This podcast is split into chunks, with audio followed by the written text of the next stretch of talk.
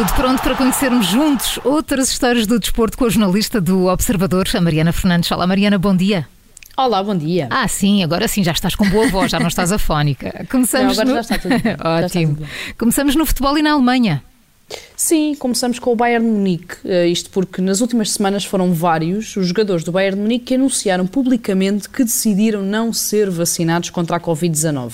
Um deles foi eh, Joshua Kimmich, um dos jogadores mais importantes do plantel, que defendeu que ainda não existem estudos suficientes que tenham certezas sobre os efeitos secundários da vacina.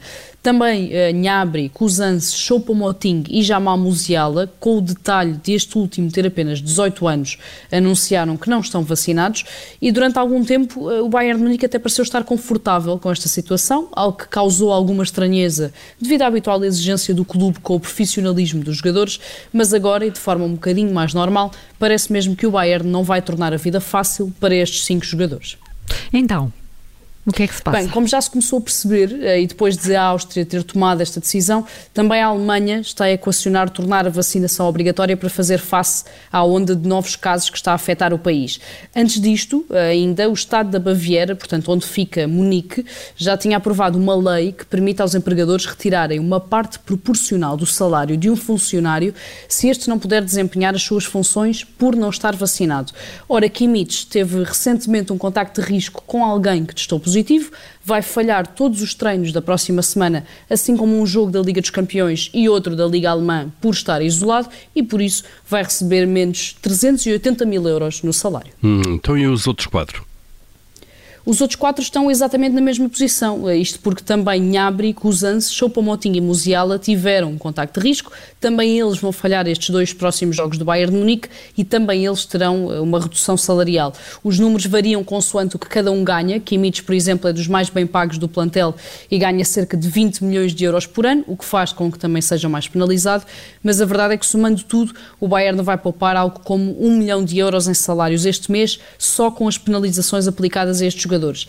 De acordo com o jornal Bild, que conta a história, o clube informou os jogadores destas medidas ainda na semana passada, sendo que os atletas não ficaram propriamente satisfeitos, e esta é uma novela que ainda terá novos capítulos, obviamente, se a Alemanha decidir mesmo tornar obrigatória a vacinação contra a Covid-19. E passamos para a Argentina. Sim, estamos numa semana importante, ainda que por motivos um bocadinho tristes. Eh, na próxima quinta-feira, dia 25 de novembro, assinala-se um ano uh, desde a morte de Diego Armando Maradona. Estão preparadas homenagens em todos os clubes onde jogou, na Argentina, Itália. Ninguém se vai esquecer do dia e do desaparecimento de Maradona, mas a verdade é que este ano foi eh, recheado de histórias, de mitos, de polémicas sobre a morte do antigo jogador e até sobre a sua vida. Ora, não é por já ter passado um ano que algo mudou e agora foi Nelson Castro um médico que decidiu investigar os registros médicos de Maradona, que abriu a porta a um dos contornos mais inacreditáveis, diria eu, da morte do argentino. Nelson Castro acabou de publicar um livro que se chama A Saúde de Diego, a verdadeira história, que tenta explicar os problemas de saúde que o jogador tinha e que o afetaram muito nos últimos anos de vida, mas acaba também por fazer a revelação uh, de que Maradona está enterrado sem coração e muito graças a uma conspiração. Boa, como assim? E por que é que será isso? Bem, porque segundo este médico era conhecida uma conspiração, uma intenção dos elementos da claque do Gimnásia, o último sítio, o último clube na Argentina onde Maradona foi treinador, de invadir o cemitério onde este fosse enterrado, de desenterrar o corpo e roubar o coração do antigo jogador uh, para ficar com ele, essencialmente. Com a noção clara de que tudo isto era mais um objetivo claro do que apenas um mito, o entorno, o universo de Maradona decidiu juntar o útil ao agradável e retirar o coração do, retirar o coração do argentino durante a autópsia para que também fosse analisado e investigado, já que foi a principal causa de morte de Maradona. Ora, se o jogador está mesmo enterrado sem coração ou não, nunca poderemos saber, claro. é a versão deste médico, uhum. mas fica praticamente provado que os adeptos do Gimnásia quiseram mesmo roubar o coração de um dos melhores jogadores de todos os tempos. É incrível esta história. Olha, terminamos em Itália. Sim, com José Mourinho. A Roma de José Mourinho venceu ontem o Génova, encerrando uma série de três jogos seguidos sem ganhar. Finalmente uma vitória, é não é? muito complicado. mas a verdade é que o jogo esteve muito complicado e o primeiro gol só surgiu mesmo aos 82 minutos.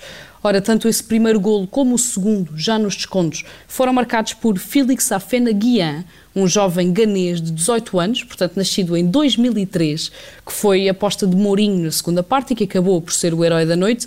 No final da partida, Mourinho revelou que terá agora de cumprir uma promessa que tinha feito ao avançado, se este marcasse, e que passa por oferecer-lhe umas chuteiras no valor de 800 euros, com o treinador português a garantir que seria a primeira coisa que faria hoje de manhã. Vamos ver, contamos contigo para amanhã contar se sim ou não, se houve chuteiras claro novas sim. ou não. Mariana Fernandes, jornalista do Observador, com as outras histórias do desporto. Amanhã, nova edição. Até lá, Mariana. Até amanhã.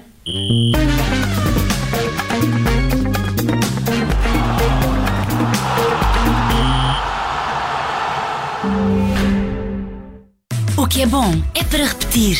A Super Week está de volta e só falta um mês para o Natal.